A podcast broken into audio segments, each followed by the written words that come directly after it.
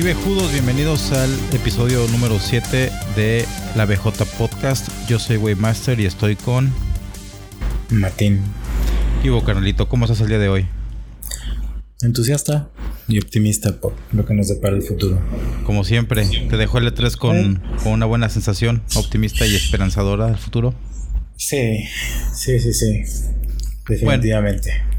Pues de eso se va a tratar este, este episodio 7, Bejudos. Vamos a platicar un poco de lo que nos llamó la atención de, de E3. A lo mejor hacemos un poco de espacio también para platicar acerca de lo que le depara a, a ese evento que en los últimos años ha estado cambiando radicalmente y se podría decir incluso a lo mejor que, que ha perdido un poco más bueno, ha perdido un poco de fuerza. Pero antes de, de, llegar a eso, vamos a platicar de primero qué es lo que está sonando de tu lado, Carol, porque está sonó como que alguien tiró un tambo de, de metal. Eh, pese a que podrías imaginar que alguien se está robando un tinaco, en realidad solo es una tormenta. Ese fue un, un trueno. ah, bueno, ok. Ok, me, me tranquiliza, güey. Pensé que ahí estabas teniendo un problema con, con, un Doom Guy. Ya sabes que los tipos de Doom y, y los tanques de metal no, no son buenas este, combinación. Sí. bueno, pero antes de abordar el tema principal, vamos a platicar de qué es lo que has estado jugando últimamente, canal. Cuéntanos.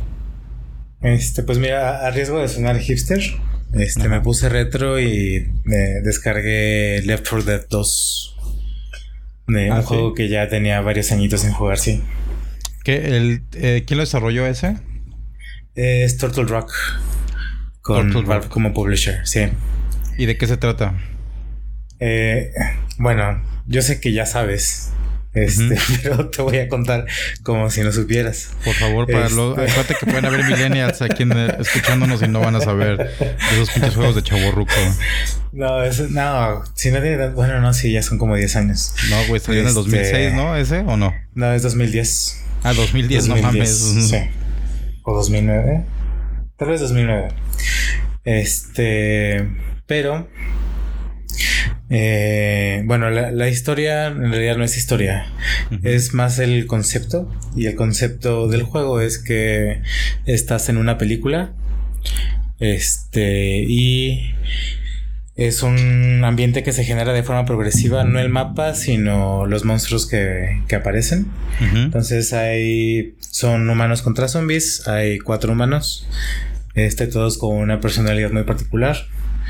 Este, y el chiste es que eh, lo que ellos llaman el director es inteligencia artificial que te va poblando el mapa de acuerdo a cómo te estás desempeñando, ¿no? Entonces, si ve que estás siendo muy lento, te manda más zombies, y si ve que vas muy rápido, este, expone a este, zombies especiales y cosas así. Es el concepto, ¿no? En la práctica, este, una vez que, que le inviertes unas 100 horas, tal vez, 150, ya Ajá. todo te vale madre, ¿no? O sea, el verdadero reto se va al PvP. Okay. Que esa es mi parte favorita del juego, que es juegas igual con cuatro manos, pero ahora este también el otro lado juegan cuatro zombies especiales, o sea, cuatro jugadores. Y el chiste es que vas, esper vas esperando turnos para aparecer.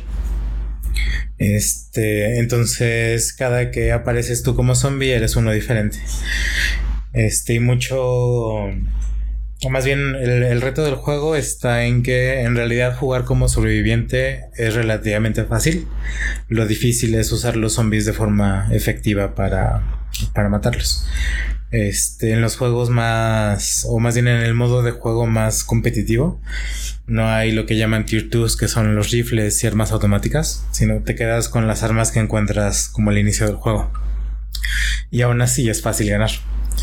Este, y si no tienes trabajo en equipo como zombies, pues no, no ganas tampoco. Pero bueno, es muy divertido. Este, no sé si recordarás también que salió el juego de Evolve unos años más tarde. Ajá, claro. Ese ya fue como 2013, es justo el mismo estudio. El concepto era similar. PvP, pues, asimétrico. Esa es la parte como divertida para mí. Que es el 4 contra 1.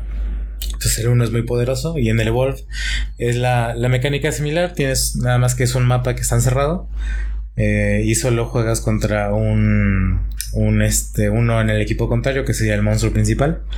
Y tienes que comer este monstruos pequeños para ir juntando. Si juntas puntos y evolucionas te vas volviendo más fuerte.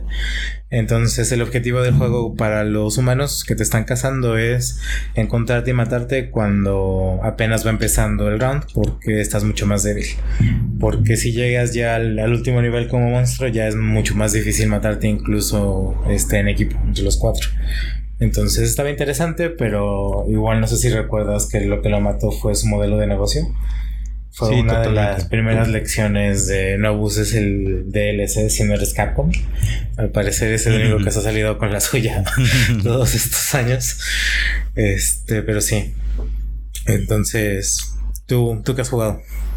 Bueno, no, pero creo que hay más todavía que hablar de Left 4 Dead 2. Es, este, antes de que empezaste a rantear ahí de, de Wolf. este, ah. Como bien dices, es un juego de ahí de, competitivo, yo creo. Eh, fue desarrollado por Little Rock, pero este, publicado por Valve. Entonces eso también le da otro, otro tipo de, de impacto en, en, el mercado. Digo, si dices que salió este juego en el, en el 2009, 2010 pues ya van 10 años de que los fans están esperando que salga la tercera parte y pues no más no. Entonces, se, ah, bueno, de, hecho también hay un poco de lore ahí de, de videojuegos. Porque la secuela, el 2, salió un año más tarde que el 1. Entonces los fans pensaron que una era demasiado rápido para sacar una secuela. Este era como una declaración de ya vamos a abandonar el primer juego y después del primer año, ¿no? Ajá. Este, y bueno, como el concepto del juego son este que estás en una película y cada mapa es una película diferente.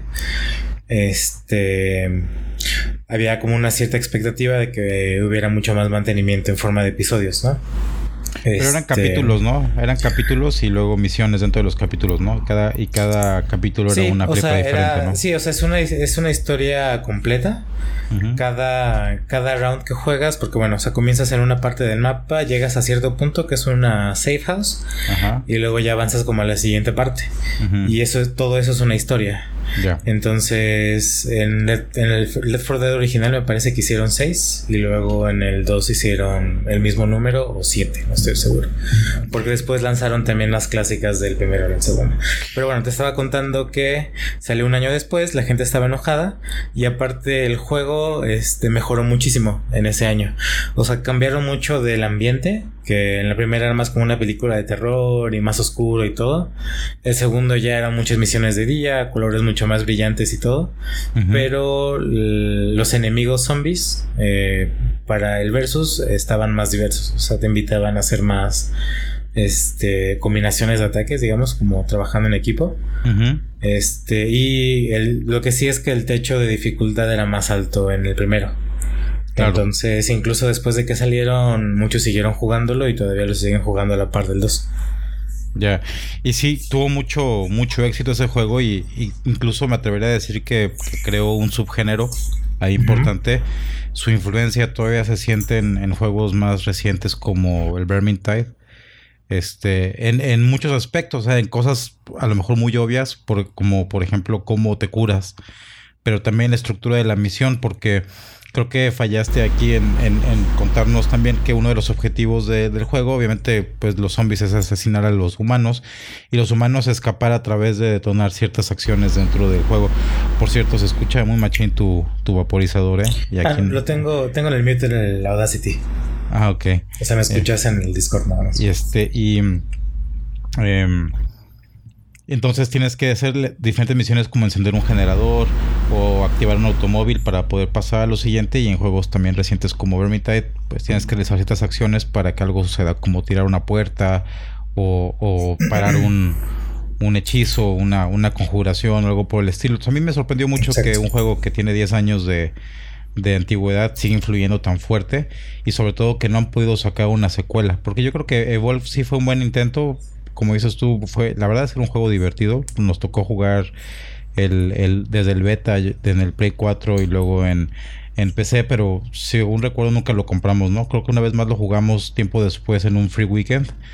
Este, pero no, bueno, creo que tú sí lo compraste, pero el resto de la gente con la que normalmente jugamos no, no le, no le entramos. Una lástima, la verdad, y todavía se espera que se saque otro título. Creo que Total Rock hoy en día está trabajando en algo también, ¿no? Este, basado en zombies. Pero en zombies. Lo he escuchado, fíjate. Este, en zombies más, este, como un concepto más moderno, ¿no? Más, más que zombies revividos, tengo un amigo que es muy fan de los zombies y, dice que son infectados, que no son zombies, que hay una hay una diferencia, ¿no? Y sí, en este Uno es voodoo y el otro es... Bueno, que, que son muertos revividos, ¿no? Y ah, los otros son gente enferma, ¿no? Sí. Gente enferma con, con algo. Y parece que esta nueva entrega que van a hacer está más parecida a, películas modernas como World War Z y, esas, este, pues esas aproximaciones modernas, ¿no? Esta la de los coreanos, ¿cómo se llama? El Train to Busan, que tiene más o menos también ese, como que ese tipo de, de estética. Pues está bien, canal, qué bueno que estás revisando juegos viejos. Yo por ahí creo que también lo reinstalé para ver si tenemos chance de, jugar en algún momento, pero sinceramente no es así como que lo primero que pienso a la hora de jugar. Más que nada porque soy bastante malo y el competitivo es un poco este despiadado. Este sé que había gente tan clavada que hasta creaba cuentas nuevas y volvía a comprar el juego con tal de jugar con gente con menos experiencia, ¿no? Para chingarse a los novatos, ¿no? Ah, sí. Sí, es que bueno, después de un tiempo, este... Eh, ya era como muy común el que la gente se salía de lobbies si se metían a tu cuenta o a tu perfil y veían que tenías muchas horas. Entonces, este, tenías dos opciones, o dejabas tu cuenta en privado o este te comprabas una nueva porque el juego ya después se puso muy barato. Entonces tenías una nueva que podías dejar como pública y te puedes hacer pasar como por alguien completamente inocente. Este, y bueno, literal es Smurfing, ¿no? Pero pero sí. Sí, sí, sí. Ahí todavía la tengo, ¿Cuántas cuántas horas jugaste en total? Una prox. Como 3200, creo que son que tengo en Steam. 3200 horas metidas en un juego, carnal, está cabrón. 3200 horas. Sí, no, ese juego. Este. Era cuando comenzaba mi. Este. Mi carrera freelance. Entonces tenía mucho tiempo entre, entre proyectos y pues era lo que me ponía a hacer. me ponía a jugar Let's 4 Dead. Estaba muy divertido. una manera muy interesante de decir desempleado. Sí, sí, sí. Pero se, sí, comiendo ramen todos los días. Se entiende. Bueno, pues esperemos que pronto salga este el nuevo juego de Turtle Rock y que nos sorprenda de nuevo y que va también se aviente ya sacar la tercera parte. Yo creo que aunque no lo cambien radicalmente, tan solo cometerle cosas a lo mejor como VR o, algunas situaciones ahí de, videojuegos modernos, este sería suficiente para actualizarlo y, e interesarnos de, de nuevo, ¿no?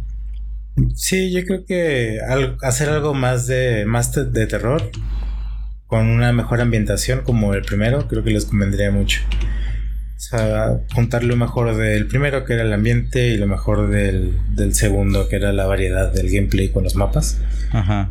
Y creo que ese sería el Left 4 Dead 3 perfecto. Ya.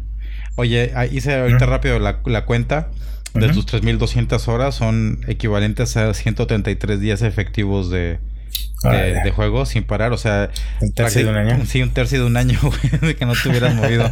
pues, este, y, a lo largo de 10 años, no lo sé, no lo sé, así creo que tenías una adicción medio severa a, ese juego. Sí, no, no, no, este era tema de todo el día, desde la mañana hasta la noche. Sí, te creo. Este, sí. Algo que, muchos vejudos no saben es que aprendiste a hablar inglés gracias a estas largas sesiones de, videojuegos y, eso eventualmente te habilitó a dedicarte a, traducciones, ¿no? Sí, así es. Entonces, salva un poquito de cara, güey, y cuéntanos algo de provecho que sacaste de eso. Este.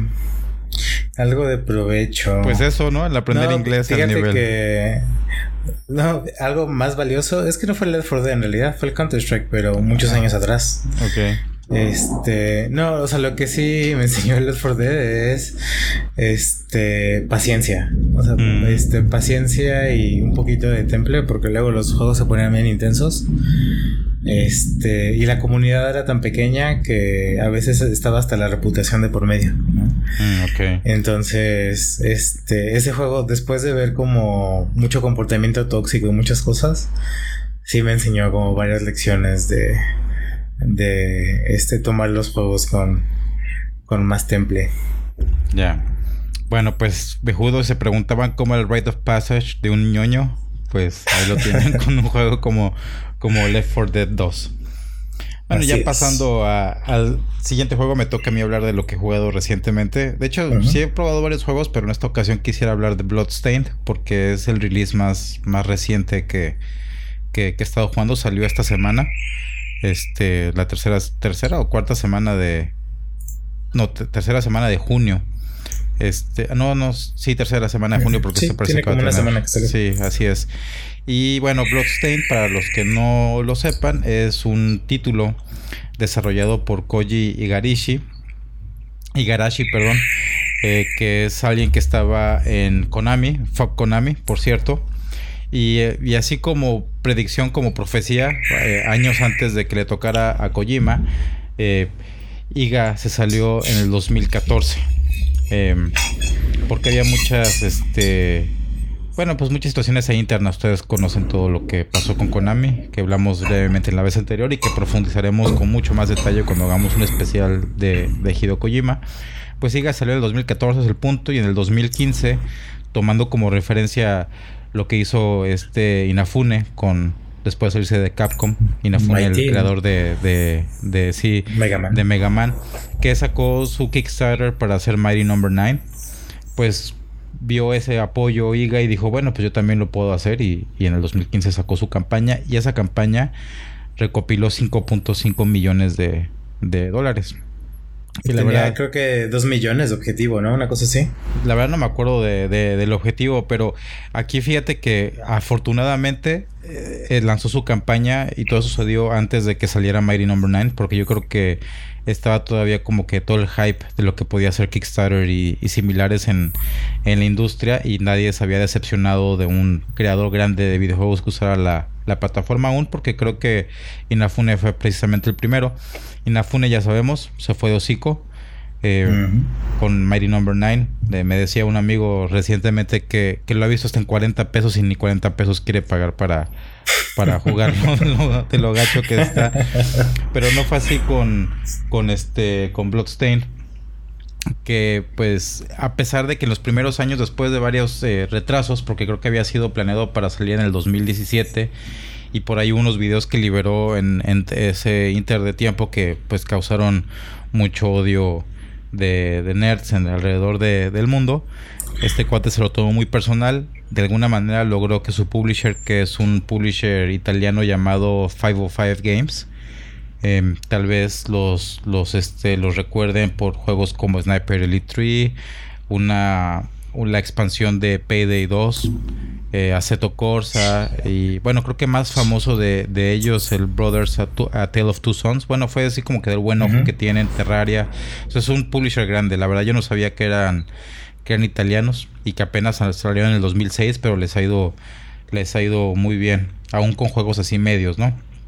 Eh, de lo grande que viene, ahorita aprovechando que hablamos de 505, eh, viene Control, que es de Remedy Entertainment. Los, este, es un juego como de ciencia ficción. Pero bueno, no nos desviamos mucho. Eh, Iga es el creador de Castlevania. Eh, lo, pues, todo el trabajo que hizo ahí con Konami, desde los Castlevanias de Nintendo hasta los más recientes como el Area of Sorrow y todo eso, son juegos en 2D con algo de plataformas situados en, con una un diseño así como medieval, de fantasía, tienen que ver con, con vampiros, la pelea eterna entre, entre Drácula y la familia de los Belmonts y otros héroes que, que pues que viven para, para derrotar a, a Drácula y proteger a la, a la, humanidad, que está por cierto muy buena la serie en Netflix, si quieren saber el, el trasfondo un poco. Yo la verdad el último grande que jugué, que medio jugué porque no es mi tipo de juego, sinceramente fue el, el Symphony of the Night que salió para PlayStation, para el PlayStation 1 y que ha sido republicado en N plataformas, creo que hasta en, en, Android, ahora no estoy seguro, pero creo que hasta ahí. O si no, por lo menos puede ser emulado muy fácilmente. Sí, que creo es que es el pico, creo que es el pico de todos los Castlevania. Sí, pues es que fue así como que el primero moderno. Eh, y ya los demás han ido replicando y afinando la fórmula, pero ese fue así como que el revolucionario, siento, mm. siento yo. Y, la verdad es que en este Bloodstain, eh, ya no, obviamente ya no puedo usar a Drácula, obviamente ya no puedo usar personajes de, de Castlevania porque está, están a salvo en las manos de Konami, que no van a hacer nada con ellos, afortunadamente no se van a encargar de destruir la, la, este, pues la historia que tiene, que tiene esta serie. Pero pues la verdad es que el gameplay es idéntico, es como si jugaras un Symphony of the Night moderno, ¿no? Con, con un diseño y unos gráficos eh, está como hecho si como si Capcom te hubiera vendido un remaster de 1300 baros ¿no? pues la verdad es que mejor porque este está desarrollado desde cero en Unreal Engine 4 eh, se nota la verdad que le echaron ganas. Ahí después de las críticas este Inafune, Inafune no este Iga se lo tomó muy personal. Todas las críticas que tuvieron los primeros videos después de desarrollar de, de trazar el lanzamiento del juego empezó a sacar otros videos de comparación ya es más reciente el, año pasado y diciendo, ¿sabes qué? Pues le, nos, pues, nos, este, nos aplicamos, le echamos muchas ganas. Y ahora que salió, para sorpresa de todo el mundo, pues la verdad es que fue un, un título bastante, bastante bueno en, en estilo 2.5. Esta chava, la, la, personaje principal, este, se llama Miriam. Le puedes cambiar el nombre, pero el default se llama, se llama Miriam. de, de, eh, de alquimia química adquiere poderes, pero también como que la necesidad de, de capturar shards de sangre, les dicen, bueno, de, alquimia esencialmente. Entonces cada vez que, que consume, que matas a un enemigo, tienes la oportunidad, bueno, siempre tienen drops como de pedazos, este como de ámbar o algo así, y los absorbe el personaje supuestamente a través de mucho dolor, como que se integra con su ser y cada vez que, que toma estos poderes se va acercando un poco hacia el abismo y resulta que en lugar de Drácula tenemos ahora a su hermano, que también es víctima de experimentos con alquimia, nada más que este güey lo tomó a mal, digamos, digo, porque toda la tortura que hicieron lo, lo puso en una posición donde siente que debe tener venganza contra la humanidad. Y después de una pequeña intro en, un barco donde te vas familiarizando con las mecánicas, con algunas de las magias que, ves por ahí, algunas armas diferentes, te, obviamente te lo ponen eh, para que experimentes un poquito con todo con katanas, con espadas cortas, cuchillos, hasta con patadas, ¿no? Eh, también para ataques lentos y demás ya te lanza a un castillo eh, mágico, igualito, bueno, no igualito, pero, pero que te trae muchos recuerdos del Symphony of the Night. Entonces, en realidad, este güey está saliendo con la suya de básicamente hacer un Castlevania en todo menos nombre. y la parte le estamos aplaudiendo.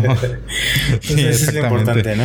Entonces, la verdad es que no es mi tipo de, juego, como les decía. dudo mucho que lo vaya a terminar, pero siento que gente como Iga y su equipo tienen que ser recompensados por ese esfuerzo y esa pasión que, le metieron a su juego, que se nota en, en, cada minuto de, gameplay, en el diseño, en los, en los videos y, demás. Y pues lo compré. Y no sé, bueno, siendo también el año que es, creo que también hay que aplaudirle que no salió como exclusiva de la Epic Store. Ese también es un logro importante para un. Es, para un. Es que sabes que a lo mejor sí hubiera sido eh, así si hubiera este resultado como exclusiva de Epic Game Store, pero yo siento que Igas ya se había comprometido con Steam y no le valió madre cambiar este de opinión al final. Entonces, este, pues todavía motivo más para para aplaudirle. sí, estaba en precio, en México. Ahorita está está con normalmente creo que cuesta 370 pesos o algo así y ahorita está con un 10% de descuento y anda como en 330 o, algo por el estilo. Entonces si tienen un chance, la verdad, y no les da total asco este tipo de, de juegos, pues por lo menos inténtenlo, cómprenlo, eh, apoyen a, IGA y, a su estudio. No es fácil ser un estudio eh, en, esta época y no estar pegado con los publishers grandes de, de alguna forma, ¿no? Eh, va a salir para Switch, ya está ahorita disponible en PlayStation 4, Xbox One, eh, PC y va a salir para Switch muy pronto. Este creo que creo que en julio me parece, eh, si no es que antes, en lo que acaba de, del mes. Entonces échenle, denle una una oportunidad, vale totalmente la pena. Este, si les gustan los Castlevanias o juegos como el Guacamole o lo que sea, lo pueden comprar hasta ciegamente, ¿no? Entonces, este, pues ese es mi, lo que estuve jugando esa semana y lo que probablemente seguiré jugando al menos una semana más porque resulta que mi vieja es fan de, de los Castlevanias y aunque no le entra a jugar, se entretiene lo suficiente como para verme. Entonces, este, voy a aprovechar eso, esa, esa, esa ventaja para meterle unas horas. Ahora lo puedes hacer por los dos. Ya no es nada más por mí, sino es por, el bienestar de esta familia. Muy bien, pues ya terminando con, esta, con esta sección breve de, hablar de lo que jugamos recientemente, vamos a abordar el, tema de, del día de hoy. Eh, vamos a platicar un poco del E3 2019 que acaba de terminar hace poco más de, una semana. El E3, para los que no lo sepan, es una, una expo que se da una vez al año en Los Ángeles por estas fechas, entre mayo y junio, va girando un poquito. Y el concepto original del E3 era darle un lugar a los profesionistas de la industria para que presentaran sus nuevos productos y para que las tiendas pusieran órdenes. Es decir, decían el próximo año voy a sacar Mario Bros 3, por decir algo, y, y es totalmente algo por decir, porque no creo que el E3 haya estado en las épocas en las que fue liberado Mario Bros 3, y las tiendas podían poner sus órdenes, ¿no? Entonces, en realidad solo estaban invitados periodistas, publishers y desarrolladores. Habían conferencias muy grandes de, los platform holders como, como Nintendo, como Sony, Microsoft y, de los publishers más grandes también hacían conferencias como Ubisoft, como EA, Bethesda, Konami y, otros, ¿no? Entonces se hizo tradición eh, que se convirtió en el, en el evento más, más grande en América relacionado con videojuegos a la par, al menos a la par de, del Tokyo Game Show en, en, Japón. Y pues aquí en estos eventos a lo largo de los años donde se han presentado cosas grandes como las nuevas consolas, en el que, fue en el 2005, ¿no? Fue cuando se cuando salió lo de lo la conferencia de Sony, ¿no? Presentando el PlayStation 3. Clásica conferencia. Sí. Este, el Xbox eh, el primer Xbox se presentó en un E3, si no mal recuerdo. Eh, Project Milo se presentó en el E3 también. Eh, sí. Fable 3, Kinect también se presentó en el E3. Eh, en fin, se ha convertido en un evento, o se había convertido en un evento donde todos los, todo, pues toda la industria se concentraba. Es la mejor época para sacar una revista de videojuegos o, o un podcast o cualquier cosa, porque la gente anda muy ávida de, de contenido. Creo que fue la primera también grande en la que prohibieron a las boot babes, ¿no? A las chicas de. de sí, pasó hace unos años, pero fíjate que fue antes de, que se pusiera de moda ser políticamente correcto. No fue por eso, sino porque más bien, o sea, no fue por la cuestión moral, sino porque decían que era, un era un trade show totalmente, ¿no? Como que sobraba esa onda. Sí, exacto. Que se estaba haciendo mucho de entretenimiento y no tanto de la comunicación. Yo tuve la oportunidad de ir a, E3 en el 2009, si no mal recuerdo. No, 2010. No, no, no, sí, 2009. E3 2009, gracias a EA este, y, a, Mario Valle. Ah, fue cuando Twitter no tenía mucho mucha presencia todavía y este cuate Mario Valle tuvo la, la visión de saber como que, que Twitter venía fuerte y lanzó un concurso y afortunadamente, como no había mucha competencia, porque no había muchos usuarios, pues gané ese, ese concurso. Me fui al, al L3 y me tocaron las Boot Babes todavía. Por ahí tengo unas apreciadas fotos este, que me tomé con una, con una modelo que le pagaron para que se vistiera de bayoneta. Eh, lamentablemente, como iba de visitante, hmm. aunque iba con un gafete de, de EA y de prensa, no tenía invitación para las conferencias, así que no me tocó ver en vivo la presentación de del Kinect. Aunque sí escuché, o pues tuve la oportunidad de platicar con varios periodistas que andaban por ahí y gente y pues me decían que no funcionaba ni madres, como todos sospechábamos.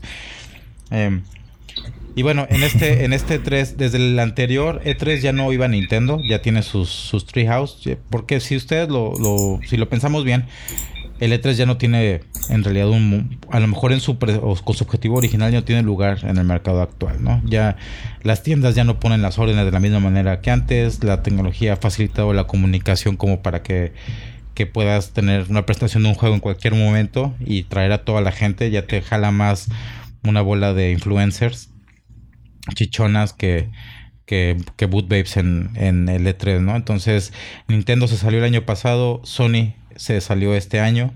Solamente este, tuvo una pequeña conferencia antes de, justo antes del E3. Nintendo creo que casi a la par tuvo su, su Nintendo Treehouse. presentó sus juegos y eso, y prácticamente de, pues, de los tres grandes, solo Microsoft se, se presentó en esta ocasión. ¿No tuviste chance de ver la conferencia de Microsoft, canal? Sí. ¿Y qué te pareció? Este, me pareció muy interesante, muy buena. Este, hubo, además de títulos interesantes, eh, conceptos interesantes como el Game Pass.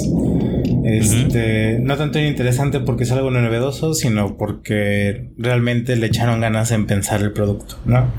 Por fin están dando algo que está a buen precio, que tiene una buena selección de juegos realmente. Este, y que va, va para PC también. Eso es de las cosas más importantes que ahora sí se está notando un poquito más de apoyo. El que siempre prometen y que nunca entregan, ese ahora sí se está notando más con, con este E3.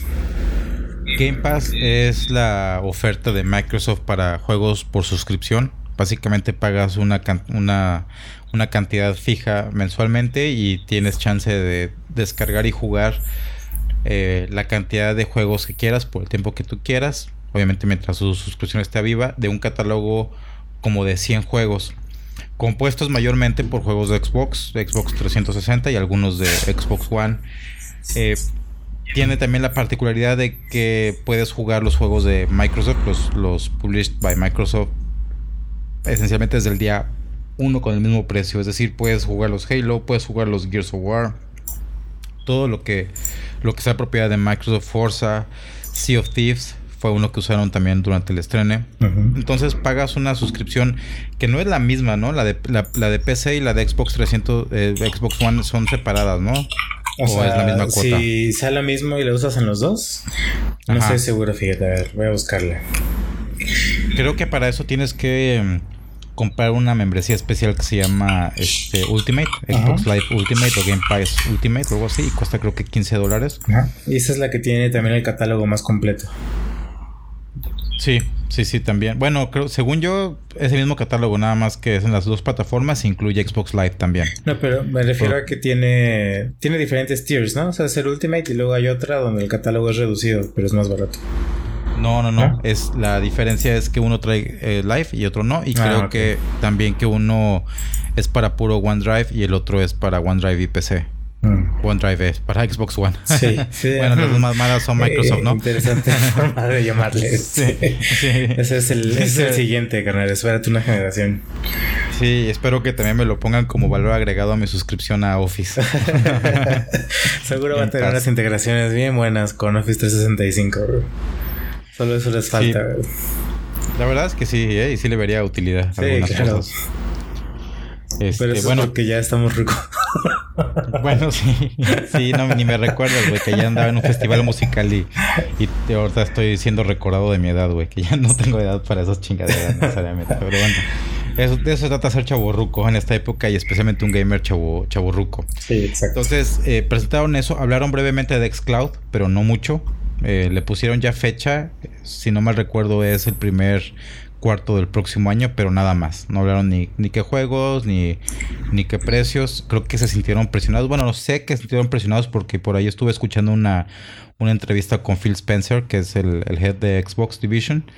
Y el, el güey, este, pues se supone que es quien toma todas las decisiones, ¿no? Y él parece ser o se conduce como si fuera un gamer de hueso colorado. Parece que sí está en buena sintonía con, con el mercado.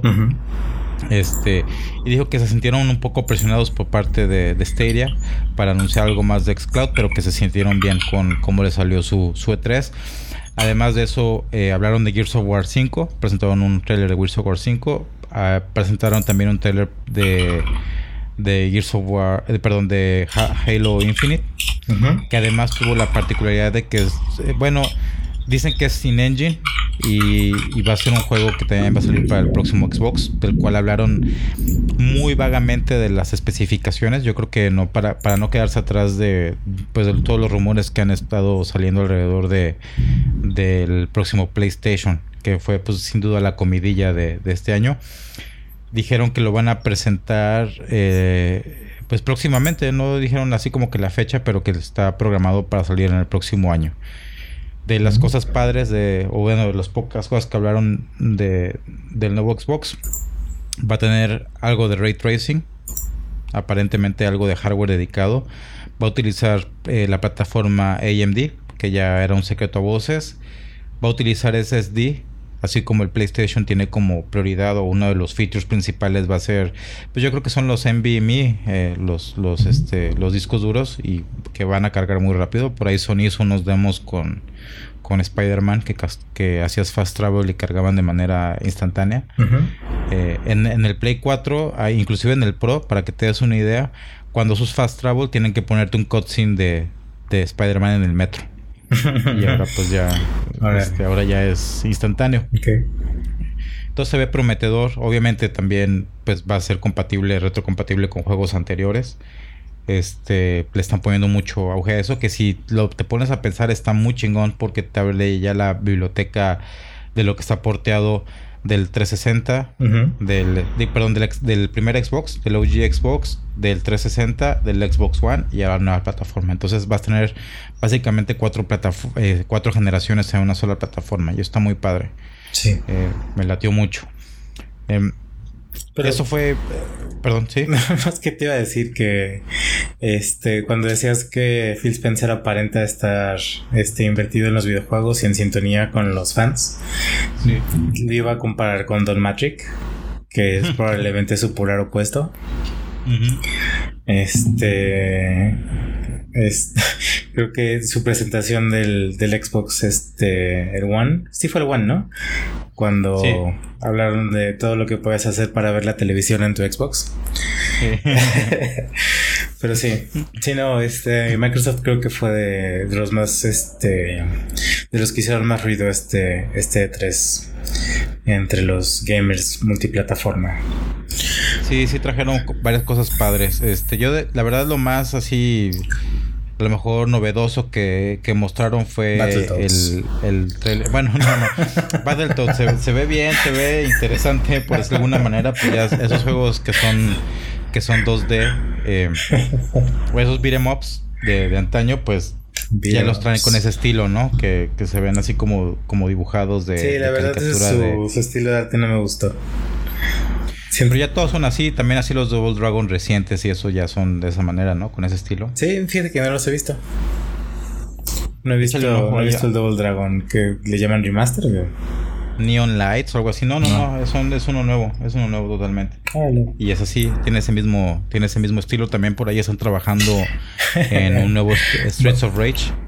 Ah, fíjate. De, de, Sega. Y ese también tiene ese, este, ese estilo de, de, de juego, ¿no?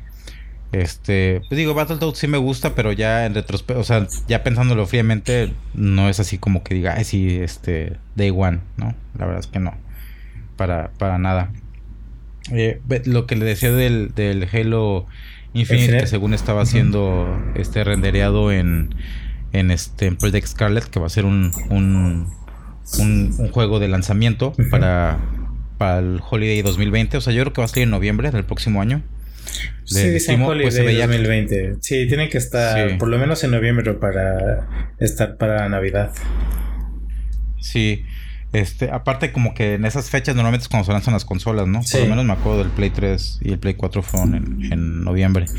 Este, lo que se notaba inmediatamente era el frame rate de, de Halo. Pues era un frame rate de 60 de 60 frames por segundo. Este se veía una iluminación interesante, se veían partículas ahí con el con los vapores y todas esas cosas.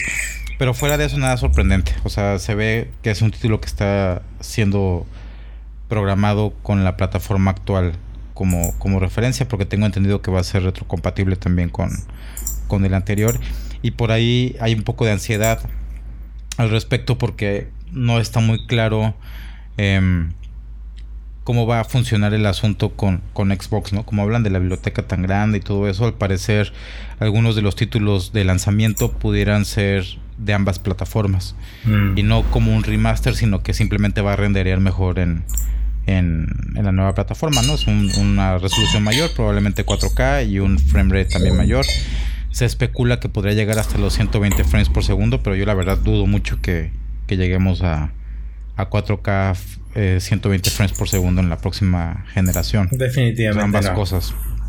Sí. A lo mucho 4K tomando en cuenta como. O sea, 4K, 60 frames. 60, sí. sí, sí, yo también estoy de acuerdo. Este, bueno, eso fue la de Microsoft. Hubieron conferencias de otros publishers, pero yo creo que en lugar de hablar de las conferencias en particular, mejor hablemos de, de, los juegos, ¿no? Yo tengo una lista de juegos que, que me latieron, que me, que me interesaron. No sé si escuchaste de Empire of Sin. ¿No? Es, es un juego que está creando John Romero con su estudio, Romero Games que se llama creativamente Romero Games. Fíjate. Y es un juego este tipo XCOM eh, de tácticas así este top down, medio estratégico, pero está ambientado en Chicago de los 20. Entonces vas a poder ser este como capos, ¿no? Mm. Gangsters de, aquella época de la, de la prohibición y todo eso. Y me pareció interesante no porque sea fan de ese tipo de juegos, sino porque sea John Romero el que está haciendo algo así. O sea, todo el mundo espera otro WAD para de, Doom, ¿no? Que es lo que se pensé que el güey se dedicaba a hacer hoy en día. Pero no, resulta que está trabajando en un juego totalmente diferente a, cosas que, que, que, he hecho antes, ¿no? Entonces yo vería ese juego con un poco de interés. Se mostró un poquito de gameplay, muy poquito y se ve, se ve interesante. ¿Y cómo eh, es? ¿Es primera persona? ¿Tercera persona? No, no, es, top-down tactics. No sé si has jugado ah, XCOM alguna vez. Sí, XCOM, así, es como, como XCOM. Ah, ok. No sé si sea por turnos o sin tiempo real. Yo creo que por turnos, aunque en el video vi que como que corrías con, con dos cuates atrás de ti y, y, no parecía por turno, pero la verdad no, no estoy seguro. No, no, no había tanto gameplay como, como para saber. ¿Qué, otro juego viste tú, carnal, que te haya interesado? Em, pues es que para mí el, el que me tiene más hypeado es el Cyberpunk 2077. Ok. Y digo, me trae hypeado porque tiene toda la pinta de que va a ser un juego este que va a ser un hito, me parece, en la historia. en el número de ventas estoy seguro de que lo va a romper por la presencia de Ken Reeves. Este, creo que los va a apalancar mucho con, el mercado mainstream. Que igual, digo, Witcher, este, me parece que tiene muy buenos números de venta, ¿no? Este, muy buenos números. Sí. Este, pero el concepto de, de Cyberpunk eh, me parece que esto un poquito más de nicho, ¿no? ¿O no? Este. Mm. Sabes que es un juego, ¿no? Un juego de rol. Sí, sí, sí, sí. Que inspira esto, ¿no? Y que sí es más o menos popular, aunque yo la verdad nunca lo había escuchado hasta. hasta ah, lo de popular no sabía, fíjate. Ah, bueno, entonces pues más. Que va a ser un, que va a ser un hito, dices, este, de ventas? O sea, ¿crees que se convierte en el juego más vendido de, la historia? Sí, tal vez no de la historia, pero sí para CD Projekt Red, para el developer. Este, ah, definitivo. Y eh, lo que sí es el aspecto narrativo y en el aspecto de, gráficos y ambientación, creo que ahí sí es donde va a dejar huella.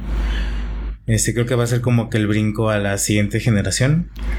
Este, porque lo, lo pienso un poco eh, en el caso de Death Stranding, por ejemplo, que ya llegamos a, a, dedicarle todo un programa a eso, pero este Death Stranding me parece que va a ser demasiado complejo. O sea que va a caer en la trampa Kojima de este es muy interesante y es muy divertido, pero al mismo tiempo no entiendes una chingada en realidad. ¿No? este, y nada más asientas con la cabeza, como cuando te preguntan si entiendes la, la línea de tiempo de Metal este, no, no, no, este, le, pones a prueba a la otra persona, ¿no? Yo sí, porque tú no. Ah, a, ver, a, ver quién, a ver quién reconoce primero que, no entiende ni madre. ¿Quién hecho la primera mentira? Sí. Este, entonces, o sea, siento que va a sufrir un poco por eso. Y igual en, en tema de gráficos van a estar similares, tal vez, en calidad. Pero la ambientación de Cyberpunk se presta mucho más a ser este legendaria versus lo que puede ofrecer Death Stranding. Vamos hablando de una ciudad, bueno, hay una diferencia neón, importante la modificación corporal, es una exclusiva de PlayStation, aunque sea la plataforma más popular y más colocada y lo que tú quieras pues difícilmente se va a comparar con Cyberpunk que va a salir para PC, Play 4 y Xbox One de entrada. Este, porque si ahorita también en el E3 se va a anunciar un Witcher 3 en Switch, pues no me sorprendería que en unos años veamos también eh, Cyberpunk en, otras plataformas. Cyberpunk, este, creo que fallamos en hablar de, de lo que es en esencia, ¿no? De, entrada es un juego eh, futurista.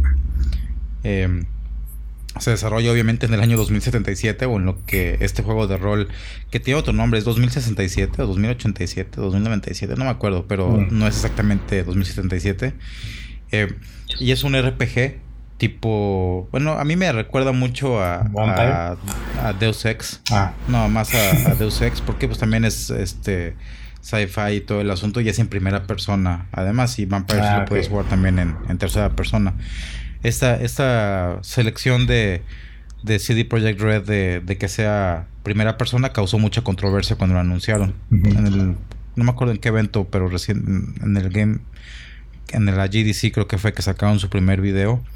Este, porque gente prefería jugar en, en tercera persona como el Witcher y juegos anteriores, pero este, la gente de CD Projekt Red está amachada que no, que va a ser primera persona porque te quieren hacer como que asumir el rol de, del personaje como, como tal. Em, entonces, pues vas a poder eh, resolver los conflictos con combate, hackeando, y dentro de combate va a poder ser con armas o, o con golpes. Eh, te vas a poder poner em, injertos, ¿no? Para convertir en un cyborg y tener ciertos poderes o, ciertos atributos sobre el resto de, los personajes. Y sobre todo, como dices tú, un componente de historia muy importante de seleccionar eh, opciones entre varias cosas para que la historia se desarrolle de manera diferente. La verdad es que em, en el Witcher 3 se, se vendió mucho ese concepto y se vive más o menos, se vive mejor que la mayoría de los juegos, porque si hay decisiones que te, que te van a llevar eh, durante un quest por un lado totalmente diferente, pero nada más son dos o tres quests y no tiene realmente como que una, una, consecuencia tan grande o tan definitiva. Simplemente pasan cosas diferentes, lo cual está padre. Pues se supone que en este nuevo juego lo van a llevar un paso más y que debe tener consecuencias más reales o que puedan cambiar el juego de una manera más más radical. A mí lo que me llama la atención es esta idea de, que puedes terminar el juego sin matar a nadie. Mm. Bueno, 2X también lo puedes hacer. Sí. Entonces, bueno, ya la verdad ese concepto ya se me hace un poco choteado, ¿no? Este, a menos que lo hagan de una manera muy, muy diferente. Aquí yo creo que debe ser porque, o sea, pinta ser un universo muy violento y muy donde la vida humana no tiene mucho valor, ¿no?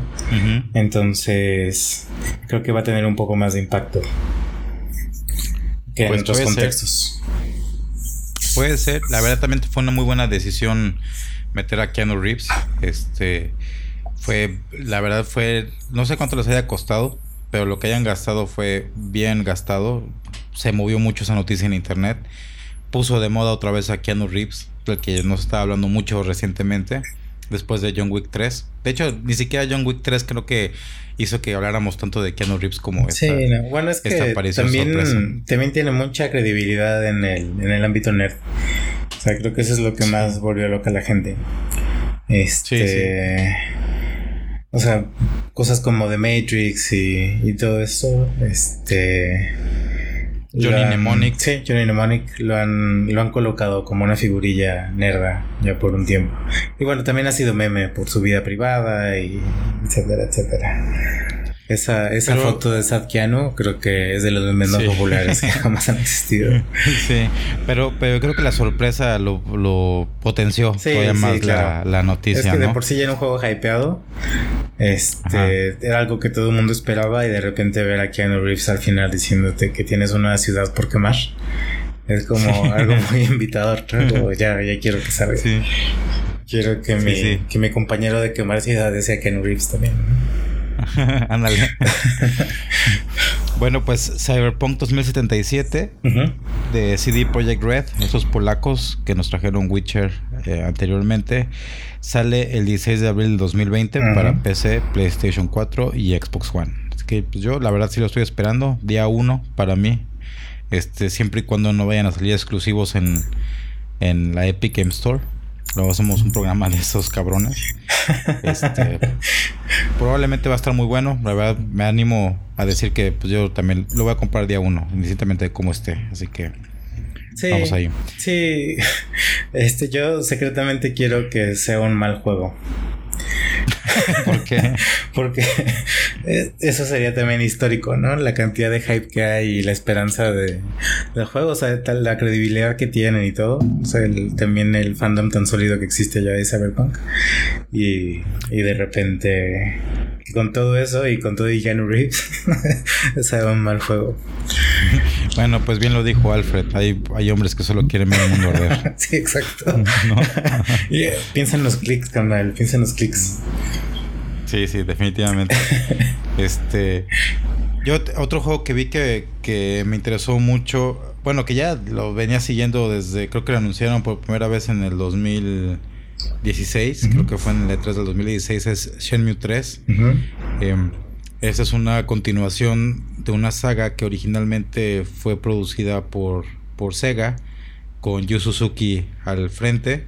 Fue en algún momento el juego más caro de, la historia, por ahí de las épocas del Dreamcast, que, les hablo del año que será 2002, más o menos. No, 2001, 2002 por ahí.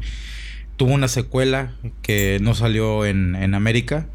Fue, digamos, el primer juego de open world, en realidad. Así yo creo que sí es la primera concepción moderna de, de open world, donde podías caminar por un pueblito, el tiempo pasaba, podías dedicar el tiempo lo que tú quisieras, tener hobbies, jugar con juegos de azar con gente en la calle, coleccionar chingaderitas y eso que ahorita a lo mejor ya lo vemos así súper normal, pero en aquel entonces era algo muy novedoso, además era un mundo totalmente en 3D, mucho estaba, mucho tenía voz.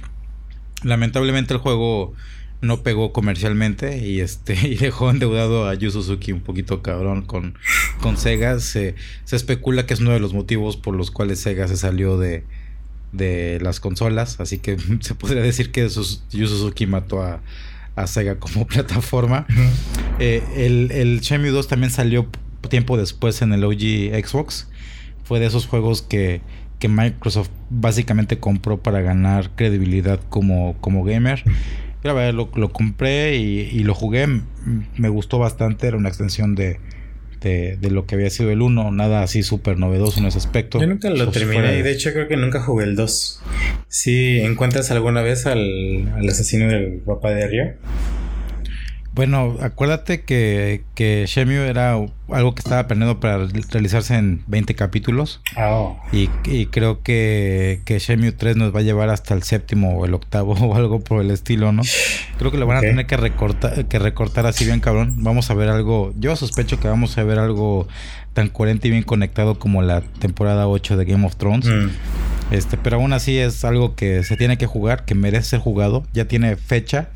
Este juego también fue financiado a través de un mm. Kickstarter entre Kickstarter y, Sony. También puso una, una, lana, ahí.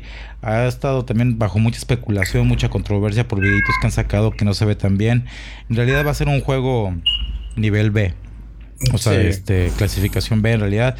Va a salir el 19 de noviembre del 2019, lo cual quiere decir que lo voy a jugar probablemente hasta el otro año porque pues, el 8 de noviembre sale de Stranding, así es. y pues le voy a dedicar más, más tiempo a ese. Sale para PC, para PlayStation 4, de lo que podemos saber hasta el momento de todo lo que he mostrado de Shenmue 3 es que va a ser como los anteriores. Así que si te gustó, prepárate para la nostalgia. Si no te gustó, pues ni lo intentes porque no te va a dar nada nada este sorprendente, nada que te guste. Sí. ¿Qué otro juego viste, canal? Eh, así que. Te ha llamado la atención. Que diga, oh Dios mío, ¿lo quiero jugar? Este. en realidad, ninguno así de, oh Dios mío, lo quiero jugar. Pero otros lanzamientos. la siguiente categoría, Otros lanzamientos interesantes. Este. El. más bien anuncios interesantes. El. Hace ratito que estábamos hablando de Left 4 Dead. Eh, del Vermintide, Vermintide, eh, no recuerdo cómo se llama el nombre del estudio. Bueno, ¿cómo se llama el estudio? Este, anunciando su modo PvP, justo como un, como un Net for Death, donde son los cuatro humanos, este, bueno, las cuatro clases de los héroes contra, contra los orcos especiales, ¿no? Bueno, los monstruos especiales. Ni siquiera conozco los nombres en el lore. Pero ese también. son los Scravens, acuérdate, y los este, Chaos Humans. Scravens, sí. Los ah, de son los Scravens y los estos, este. Los como demonios son. Son Chaos Humans o Chaos Army, no me acuerdo bien. Ok. O Army of Chaos, o que son los humanos corruptos. Sí, suena como, suena como una banda de estudiantes de prepa, ¿no? Sí.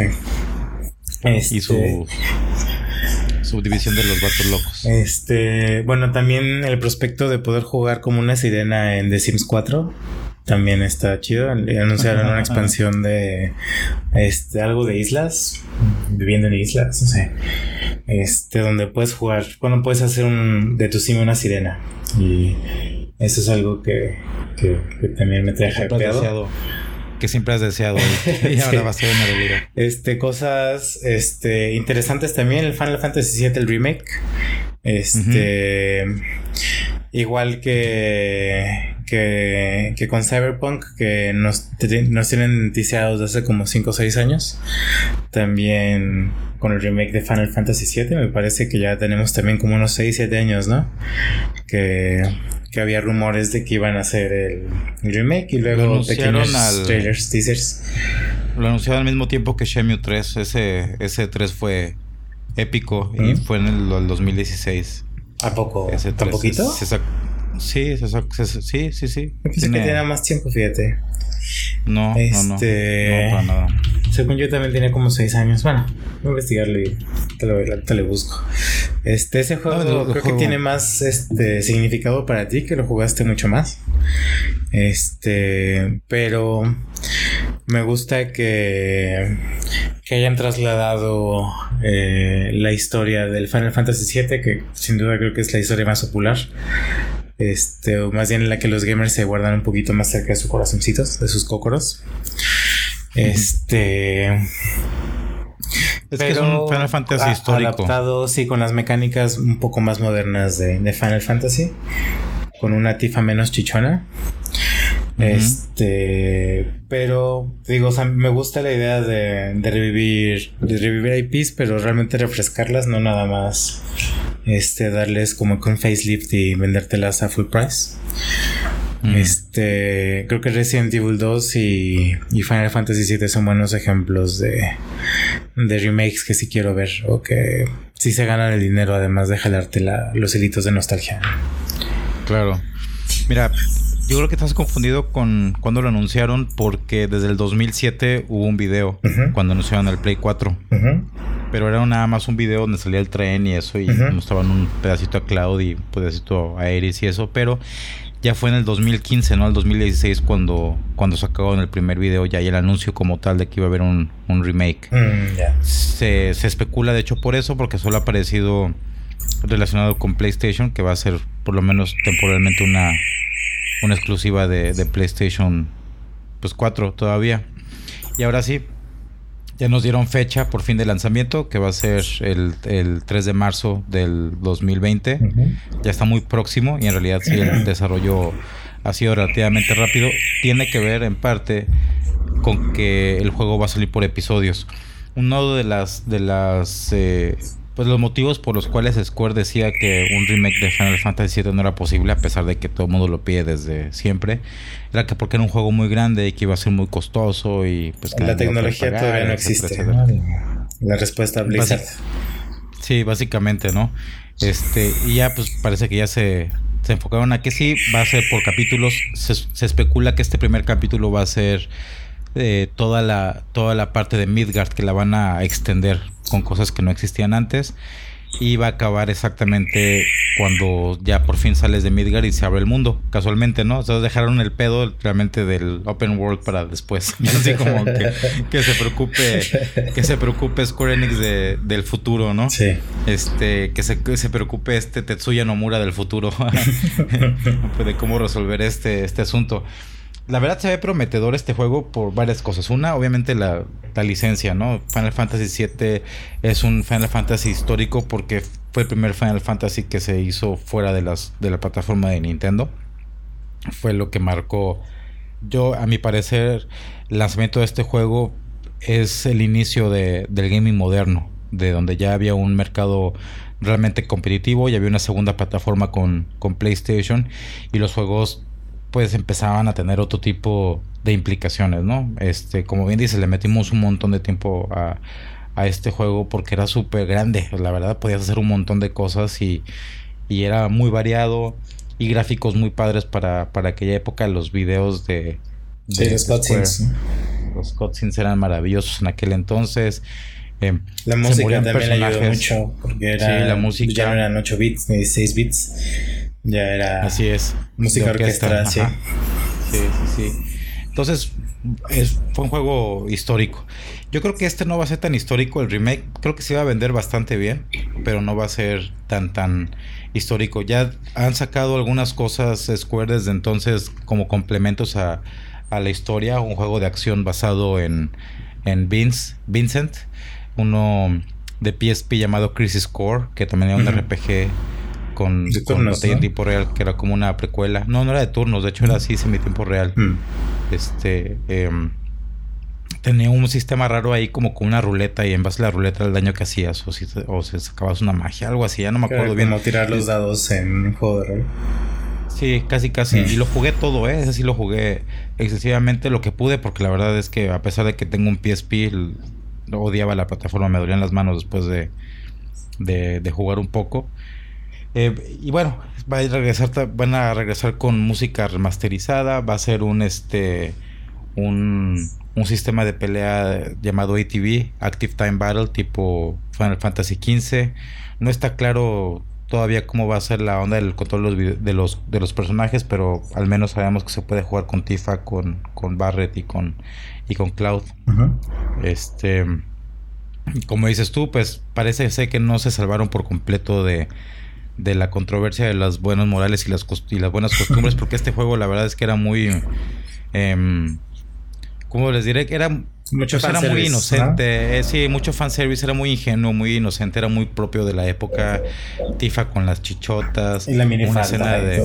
La minifalda. Una escena de sexo implícito una escena de, de cross-dressing también del personaje principal. O sea, sin ánimos de ofender, nunca nadie se ofendió con nada de eso. Las chichis de Tifa siempre fueron muy ridículas.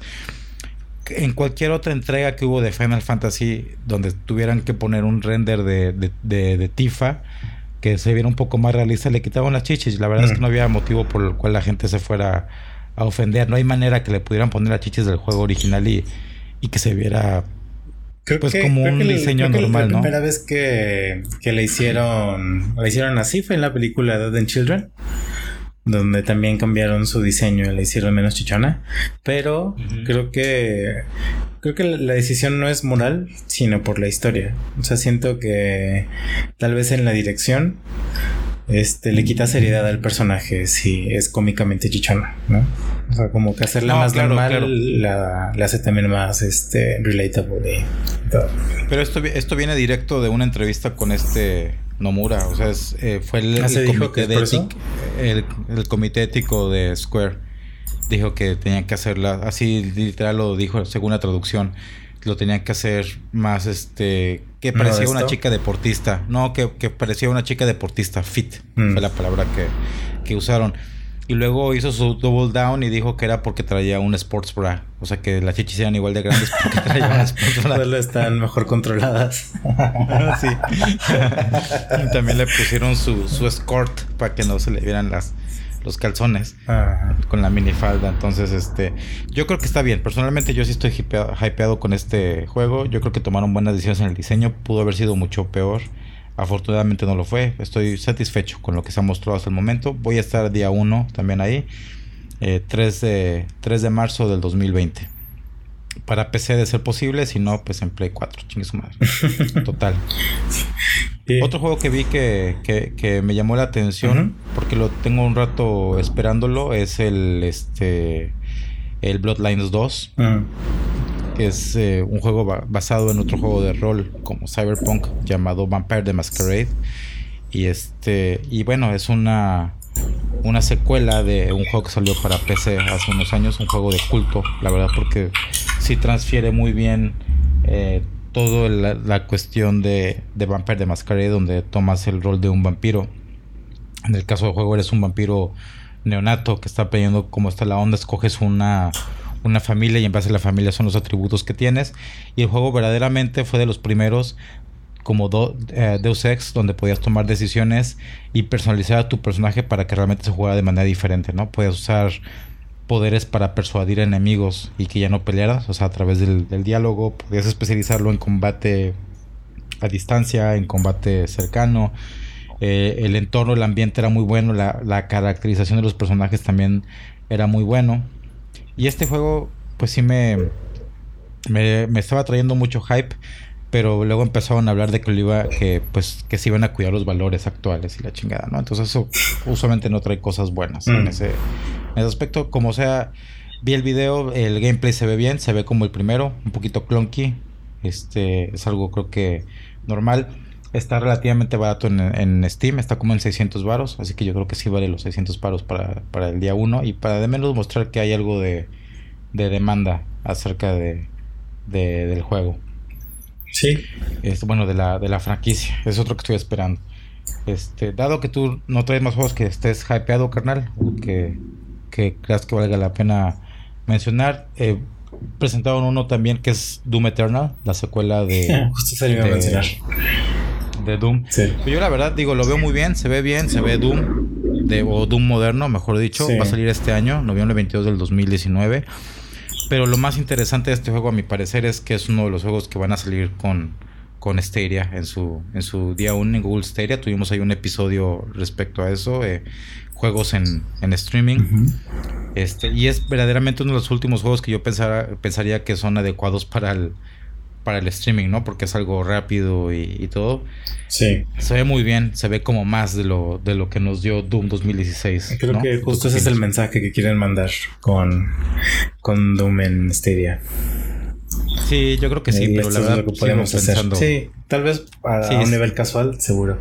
Es, es justo lo que me llama la atención de, de, de, este juego, de esta secuela, porque incorporan muchas mecánicas nuevas de movimiento a través del mapa, este que a mí me recuerdan mucho a, a Unreal Tournament en, en temas de velocidad.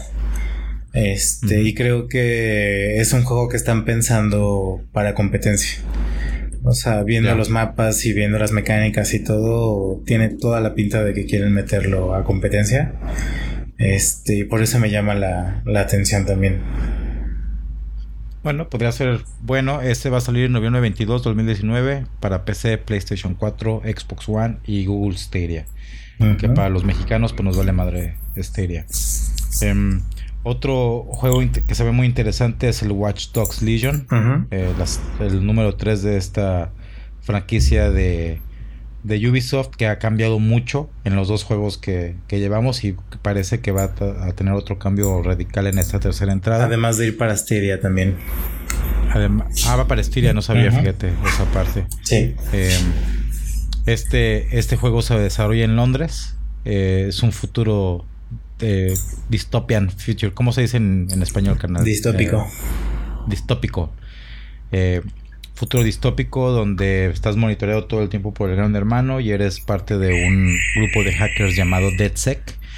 Y en cuestión de gameplay, digo, es un open world. Parece que es este, en general lo, lo, mismo, fuera de que ahora parece que tus personajes son de, salieron de una película de Guy Ritchie porque pues todo lo que vale la pena encontrar qué tipos de personajes en Londres pues son de películas de, de Guy Ritchie. y, el cambio más radical es que ahora vas a poder reclutar eh, gente de los personajes que andan caminando por ahí, que en juegos anteriores podías verlos o espiarlos y saber cosas de ellos, pues ahora también los vas a poder reclutar y hacer cosas con ellos, ¿no? ¿Tú, a ti no te enoja el status quo? ¿No desearías poder hacer algo? Ojalá que sea algo así. Ojalá que sea algo así. O, bueno, o sea, si lo queremos ver cómico, eso sería lo mejor. Si lo queremos ver así realista, sería mejor que fuera con chantaje, que fuera extorsión. De que tengo esta información sobre ti y más te vale que como ese episodio de, Black Mirror que agarran al chavillo y que lo amenazan con que le van a, enseñar este mal ver un video donde está viendo porno y, jalándosela. Algo así, estaría más chingón. En, el video que nos presentaron de gameplay más o menos extendido, em, vemos cómo puedes jugar como una, una abuelita y andas electrocutando gente por, por la calle, ¿no? Te, te abre varias cosas de gameplay porque obviamente nadie, nadie ve una abuelita como una amenaza y para ciertos retos podrías capturar o reclutar, mejor dicho, a cierta gente que tiene ciertas habilidades o características. Este juego sale el 6 de marzo del 2020, publicado por, por Ubisoft, este, desarrollado por Ubisoft también, para PC, PlayStation 4, Xbox One y aparentemente para Google Stadia también. Seguramente va a ser cross-gen este juego también, entonces lo vamos a poder ver en la siguiente iteración de, de PlayStation y de Xbox. Y bueno, pues ya por último, este, vamos a hablar un poquito de Elden Ring, que es el, el juego más reciente de From Software, de la mente de Hidetaka Miyazaki, que tal vez lo recuerden por... Es el creador de Mario Bros, ¿no? Este, sí, de, del Mario Bros. de los juegos que te hacen odiar de ti mismo.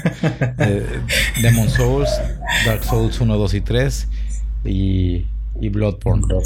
Eh, y, este juego pues no sabe mucho, apenas nos dieron así como que un tease nada más. Parecer, parece ser que tiene como que una ambientación similar a los Dark Souls, pero tiene una diferencia interesante en esta ocasión y es que, bueno, al principio pensé que era interesante, pero después ya que supe más ya no me pareció tanto. Contrataron a, George R. R. Martin, el, este, el escritor de, de a, Song of Ice and Fire, también conocido como Game of Thrones o el material fuente de Game of Thrones de la serie. Y pues bueno, no nos sorprende mucho la decisión. Sabemos que que George anda buscando con qué distraerse de escribir los últimos libros de, de, Song of Ice and Fire. Sí. Necesita excusas para procrastinar. sí. Para, es que ese güey como que está dando cuenta que parece ser si va a vivir lo suficiente para escribirlos y como, como ya vio cómo le va a ir, la reacción de la gente, pues está haciendo ese pendejo. Este, me quitó mucho el hype el saber que, que la, la, contribución de George R. R. Martin es en cuanto al lore general del mundo y no propiamente de la historia como tal que vamos a experimentar en el juego. Es decir, ah, o sea, solo va a ser como la historia del juego que ellos escriban, ¿no? Como lo que pasa en el fondo o lo que los llevó. Exactamente. Como que ellos ponen la base, ¿no? Mm. Eh, mejor dicho, él pone la base y los otros ya construyen sobre eso. Y la verdad es que eso me decepciona un poco porque una de las cosas que no me gustan de los juegos Dark Souls es que la historia la tienes que básicamente investigar leyendo descripciones de items y esas cosas. Casi es como intuirla. Nunca te la presentan en realidad. Exactamente, y, es, y especular, ¿no? Y así va a ser, parece, pero en lugar de, de, ver una historia escrita por algún japonés este, al azar, por ahí vamos a ver pues mamadas escritas por, yo, tampoco sabía eso. Yo también me mataste un poquito el hype de ese.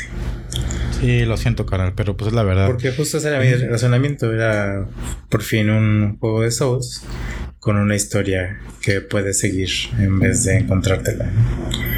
Exactamente. Y digo, sin ofender a la gente que le gusta, ¿no? Ni tampoco para parecer muy casual. Porque seguro ya nos están juzgando internamente. Ay, me vale madre, chinguen a su madre.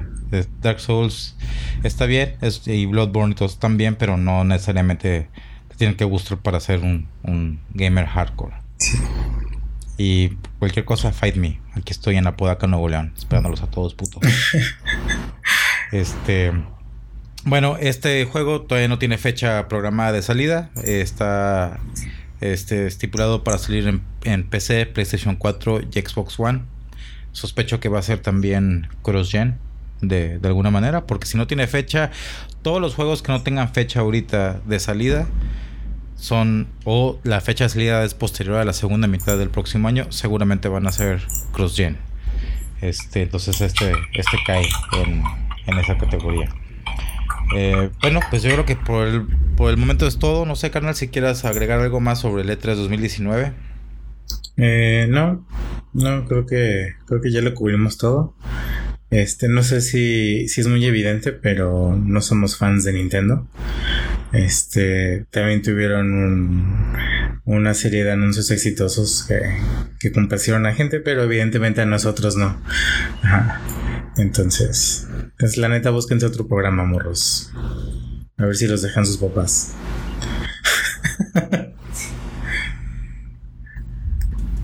Ah, ya, sí. No, este, en este definitivamente no. Este es para, para los, los que sí juegan Nintendo, pero que están treintones y están en negación de que de que Nintendo hace buenos juegos para gente de nuestra edad. Exactamente. La neta no, la neta no, señores. los que juegan juegos de Nintendo son los que están viendo Toy Story 4 ahorita. Exactamente. Sí, sí, sí, sí, creo que sí debe haber mucho verlo ahí. Cabrón. Este. Bueno, E3 2019, esto fue la BJ, episodio 7. Este ya, ya estuvo bueno de grabar. Vamos a cortarle por el día de hoy y a jugar videojuegos en lugar de estar hablando de ellos. Eh, pues que tengan una buena semana. Muchas gracias, canal. con Titan. Y está con Titan, así es. pues cuídate, canal. Un abrazo y muchas gracias. Gracias, judos